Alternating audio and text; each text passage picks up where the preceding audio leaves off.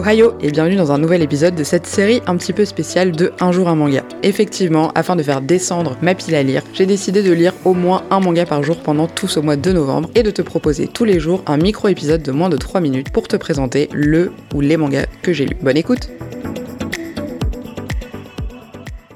J'ai toujours ma voix de meuf malade, donc je suis désolée, malheureusement ça ne va pas toujours pas mieux. Et puis de toute façon, euh, le Covid, on le sait, c'est une semaine. Hein. Oui, parce que je refuse de dire la Covid pour le coup. Je, trouve que ça n'a pas de sens. Bref, aujourd'hui toujours un manga de chez Akata, puisque visiblement cet éditeur est en train de prendre une place prépondérante dans ma vie et surtout dans mon cœur. Va-t-il détrôner Kana? Je ne sais pas, peut-être. Je verrai ça euh, plus tard. En tout cas, aujourd'hui on parle de Hiraeth, Hiraeth, je sais pas comment ça se dit, La fin du voyage, le tome 1 par Yuki Kamatani. Et donc c'est l'histoire de Mika, Mika qui a perdu le goût à la vie puisqu'elle a perdu sa meilleure amie, qui est vraisemblablement décédée. Alors, euh, enfin, j'ai cru comprendre que c'était pour des problèmes de santé visiblement, même s'il me semble que c'est pas dit clairement dans l'histoire. Et qui essaye, va essayer de se suicider en se jetant devant un camion, enfin sous un camion. Mais à la dernière seconde, elle va être sauvée par un individu qui va se jeter devant le camion à sa place et qui donc va la sauver et lui-même n'en mourra pas puisque elle va rapidement se rendre compte qu'il se remet complètement de ses blessures et qu'il n'est absolument pas mort. On va découvrir par la suite que c'est effectivement un personnage qui est immortel et qui surtout accompagne euh, un autre personnage, un troisième personnage, qui pour le coup est une divinité. Alors il a l'apparence d'un jeune garçon, d'un ado, mais a priori ce serait un dieu. Et donc Mika va entamer un voyage avec eux puisque le dieu va lui expliquer qu'il est en fin de vie, parce que les dieux peuvent mourir et donc qu'il se rend dans le pays où euh, les gens vont pour finir leur jour. Et elle lui dit bah écoute, euh, trop bien, est-ce que si je te suis, je pourrais retrouver ma meilleure amie? Et il lui dit oui oui,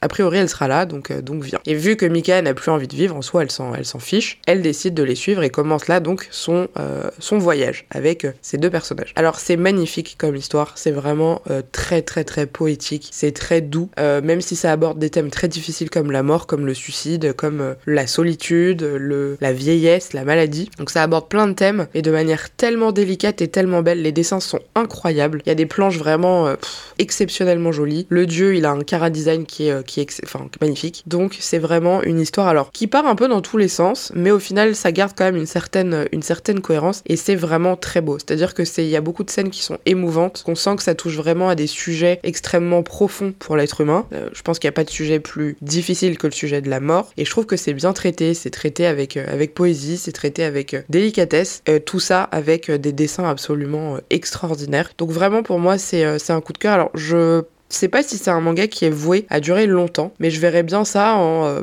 allez peut-être 5-6 tomes pour pas que ce soit trop long et trop redondant, puisque évidemment au fur et à mesure de l'histoire on va se rendre compte que Mika bah, découvre énormément de choses et finalement on va se demander si à la fin elle souhaitera vraiment toujours euh, rejoindre son ami dans l'au-delà et donc mourir. Donc à voir dans la suite de cette histoire, mais en tout cas si vous aimez les histoires poétiques, je vous la recommande les yeux fermés.